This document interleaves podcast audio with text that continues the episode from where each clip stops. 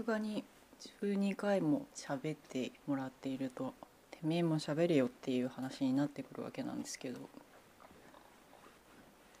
前回岩下さんに喋っていただいて、まあ、その後メールを頂戴したんですけど、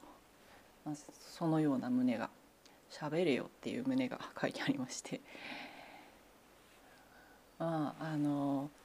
それはただ単にもうちょっと相づちを打ちなさいっていう意味だったと思うんですけどこの4本の4つの話題、まあ、4つの話題は岩下さんも喋ってないわけなんですけどね。この4つの話題を1回ぐらい自分でやってあの人様の苦悩を共有しておくのはいいんじゃないかなと思いまして。ようやく10十数回目？14回目にして初めて自分でちゃんと喋ろうと思うんですけど前後関係を伏せた一文を勝手に解釈するにしようかなと。2のね赤のハーモニーに書かれたものに勝手なことを言うっていうのが一番集まってないので本来なら2でやる方がいいのかなと思ったんですけどまあはい、えー、4をやります。はい、9回目で佐藤さんが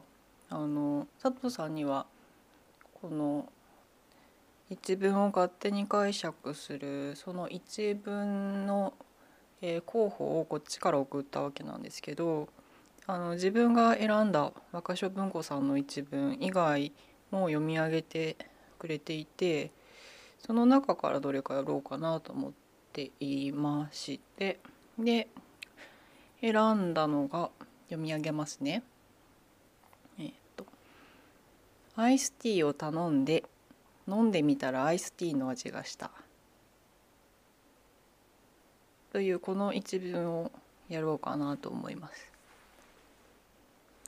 多分他にもこの一文何回かあの誰かに送っていると思うんですけど一番短いせいもあって一回も選ばれてないんじゃないかなと思いますがあの人に投げつけるからには結構好きなのであのその好きさをえっ、ー、と何らか理屈を探していこうかなと思ってます。アイスティーアイスティー爽やかだなっていう 第一印象なんですけど、うん、重ねてきてますしね。アイスティーを頼んで飲んでみたらアイスティーの味がしたってわざわざアイスティーを重ねてくるという爽やかさ。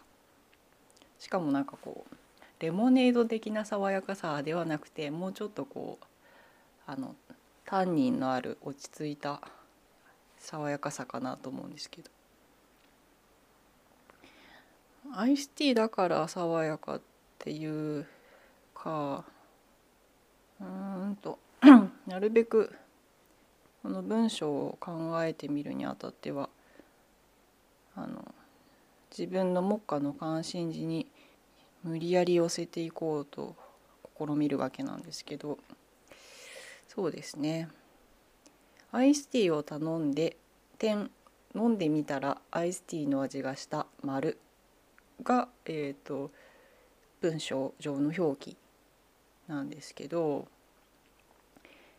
アイスティーを頼んで点飲んでみたらアイスティーの味がした丸。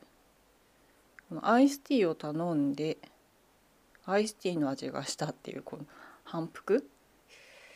この反復の間にこの飲んでみたらっていうのがあるので読み方としてはアイスティーを頼んで飲んでみたらで一回切れてアイスティーの味がしたっていうこの文章の区切りは3分割な感じがしています。アイスティーを頼んでで切れて飲んでみたらで切れてアイスティーの味がしたアイスティーを頼んでイコールアイスティーの味がしたってこの式式ですね。えー、読む音的にもこのアイスティーを頼んで飲んでみたらアイスティーの味がしたっていう IST 部分は、えー、あの音がアイスティー頼むのあです。が重なっていてあアイスティーの味がしたってそれを、えー、飲んでみたらの「お」でつないでいる「あ」とか「お」っていう通りのいい音でこれも爽やかさなのかなっていう。まあどうなんですかね。でも綺麗な音の並びだなっていう気がします。で文章の中身なんですけど頼んで頼む。アイスティーを頼んで、まあ、頼む入れてもらうってことですよね注文するとか注文するだとすると「すいませんアイスティーください」っていう発話があるわけであの呼吸としては呼気ですねあの空気を出す。で飲んでみたらは飲み込むから呼吸でいうと吸気吸う方ですね。で味がするっていうのは、まあ、飲み込んだ後に空気を含ませることで味を認識しているのでそういうふうに考えてみるとうん私的には呼気なのかなと思ってますね。空気飲みあのあ空気じゃねえや えっ、とアイスティー飲み込んで飲み込んだ時点ではまだえっ、ー、と空気に触れてる量は少なくてでファーってなった時にあの味覚をより感じるのかなという気がするのでそうすると,、えーと、発話と,、えーと、飲み込むのと味がするいうので、えーと、呼気吸気呼気っていうこの波があるんですこの3分割にこの呼吸のな、えー、と波があるっていうのは面白いなと思っています。であの三本締めとかでその「よう」っていうその温度取りの掛け声っていうのは、まあ、温度取りの人しか発言発話しないわけなんですけど その「よう」っていう、えーと、発話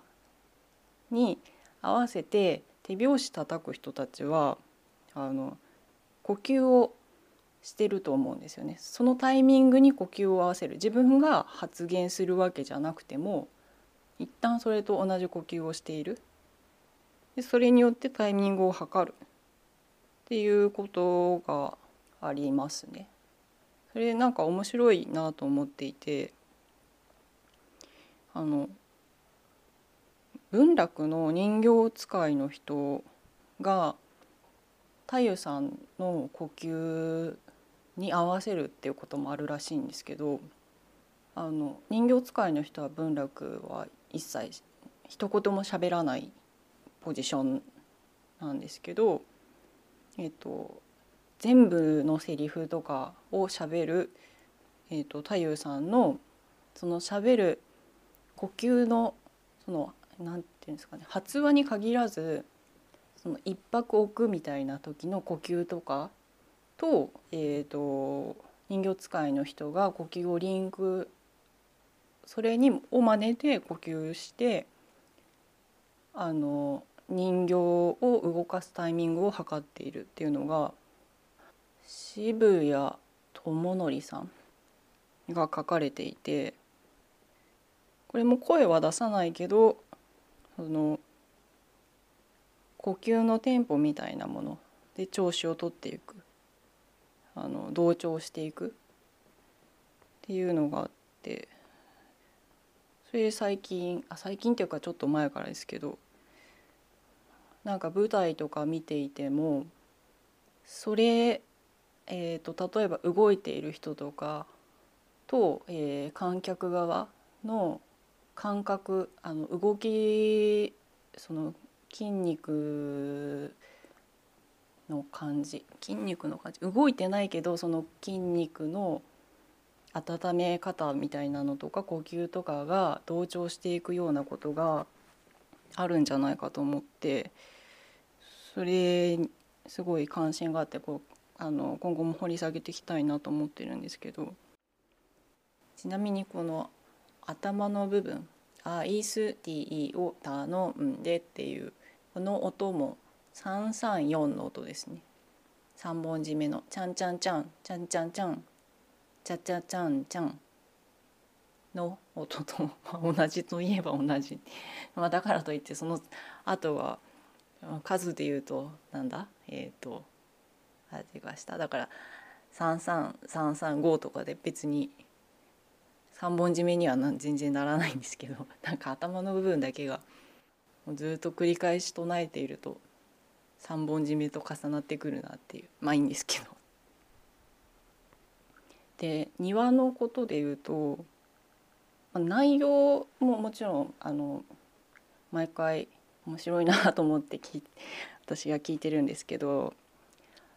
まあ、第1回の編集は結構手探り状態だったのでちょっと他とやり方が違うんですけど第2回以降はいろいろ音声を切ったり貼ったりあの雑音をなるべく私環境があんまり良くないのであの自分のところの、えーと、雑音を取ったりしながら、えーと少し短くしてアップロードしてるんですけどその時にその音声の波長みたいなのがあのパソコンの画面上で見られるんですよね。で第2回のゲストのその喋ってる波長っていうのが、まあ、同じぐらいの声のボリュームで喋ってるんですけど全然私の波長と違ってもう音を聞かなくてもその形状を見るだけでどこが自分の喋ってるところでどこが相手の喋ってるところが分かるぐらい違うんですよ。でかつあのあのその波の形状っていうのは自分では絶対に出せない形状なんですよね。私が喋っているのはまああの抑揚とか声の強弱とかあるんですけど比較的形としては一定でそんなに変わらないんですよ。あのこうして頻繁に途切れたりはするんですけどあの喋ってる途中の音っていうのは結構安定している。でこういう声の形状の人もあの他の回ではいてそれはあの自分と喋っているあの画面を見てもどっちがどっちの人が喋ってる波形かっていうのは全然わからないんですけど第2回はすごく顕著にわかるんですよね。でこのえっ、ー、と多分呼吸とか間の取り方とかでこの波の形ができてるんだと思うんですけどその波の形が多分あの他の人を同調させやすいそのテンポに巻き込みやすい形状なんじゃないかなと思って聞いてましたというか見てましたというか。なんですけど。何て言うんですか。一定して安定してこうまっすぐの形の音声の波形よりは波が作られていた方が喋ってない方もそのタイミングに合わせやすい。同じテンポ感で、えーと、会話なりを共有していける？ということがあるんじゃないか。なんてことを思いました。読書でもあの声にはそれこそ出さなくてもあの読んでる側のテンポ感がこう作られていくっていうことはもちろんあるありますよね。でそれっ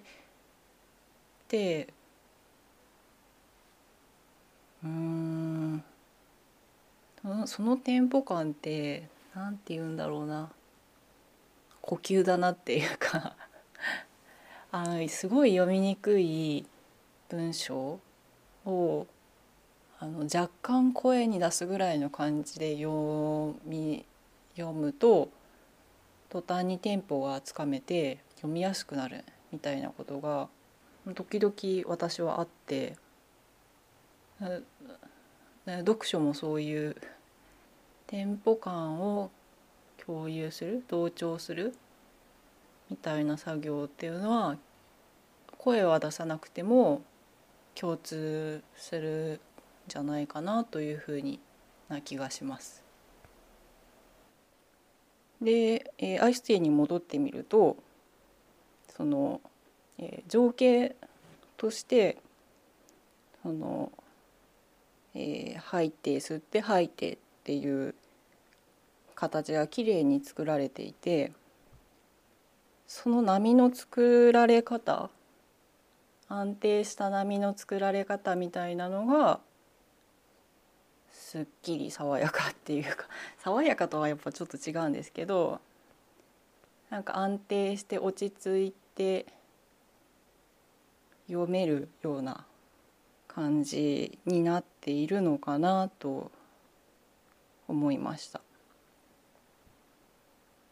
この文章が言ってること自体はなんてことないというかアイスティーを頼んで飲んでみたらアイスティーの味がした。意味としてはそのアイスティーを頼んで飲んでみたらアイスティーの味がした。アイスティー？これずっとアイスティーを頼んでってこの文章をやるにあたってずっと復唱してると私の場合アイスティー？アイスティーを頼んでアイスティーを頼んでアイスティーアイスティーとウイスキーって似てませんか？あのいつの間にか気づくとウイスキーを頼んでになってるんですけどあの すいません。えっ、とこれがもしウイスキーだった場合 あのウイスキーを ウイスキーを頼んで飲んでみたらウイスキーの味がした。だと意味としては、えー、私の場合は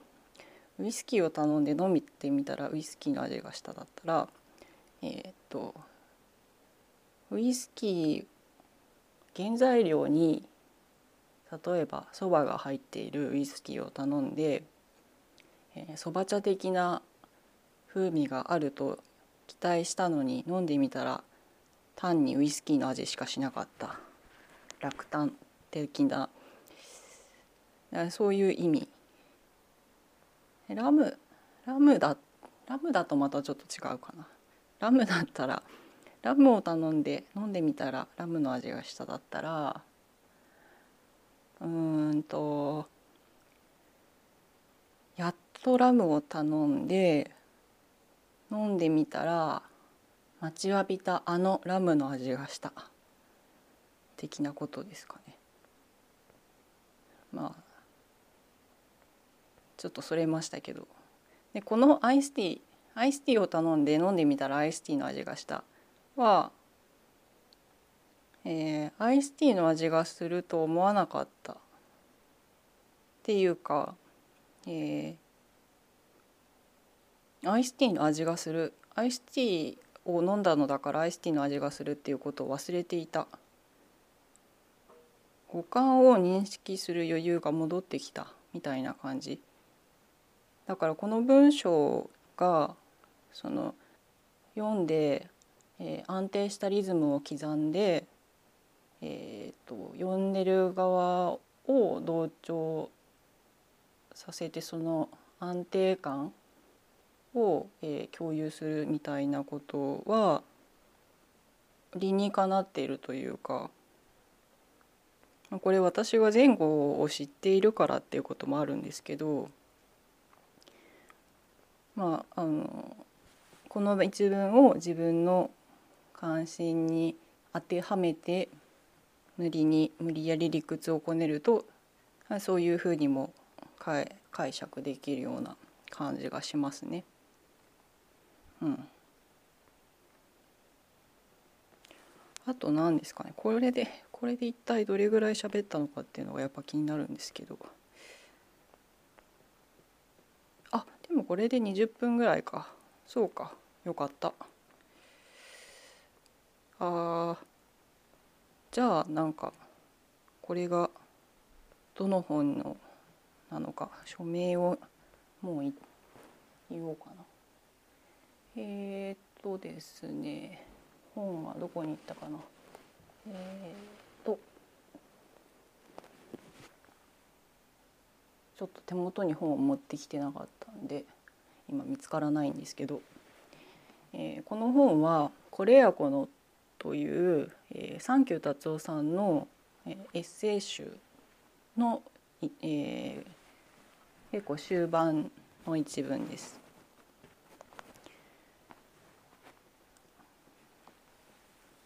まあ、短いんですけど、うん、扱いやすい一文だなというふうに思っています。アイスティーを頼んで飲んでみたらアイスティーの味がしたっ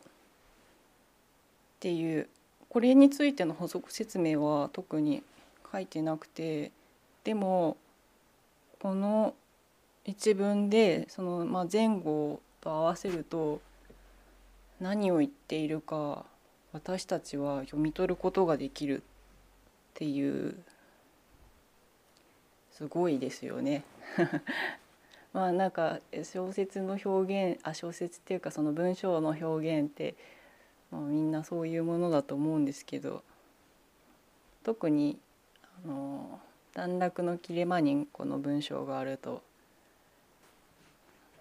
満を持してこういうのを入れてきたなみたいな感じがありますが喋ってみると難しいですね。難しいけどでもなんかこう自分がパッと直感的にその作品なり何なりに抱いた印象をその直感なんか将棋の棋士の人とか将棋の棋士棋士の人とかはもう直感的に、えー、自分が指すべき手が分かってそれを経験から、えー、裏付けていっている。だからパッと見てもう指す手は決まっていてそれが本当に間違いないかどうかを検証しているのがあの向かい合ってる時間だとかって聞きますけど自分がパッと抱いた印象を検証することでその、えーと、パッと抱いた感覚そのものを、えー、後まで記憶しておきやすくするっていうのは、まあ、時々は大事じゃないかなと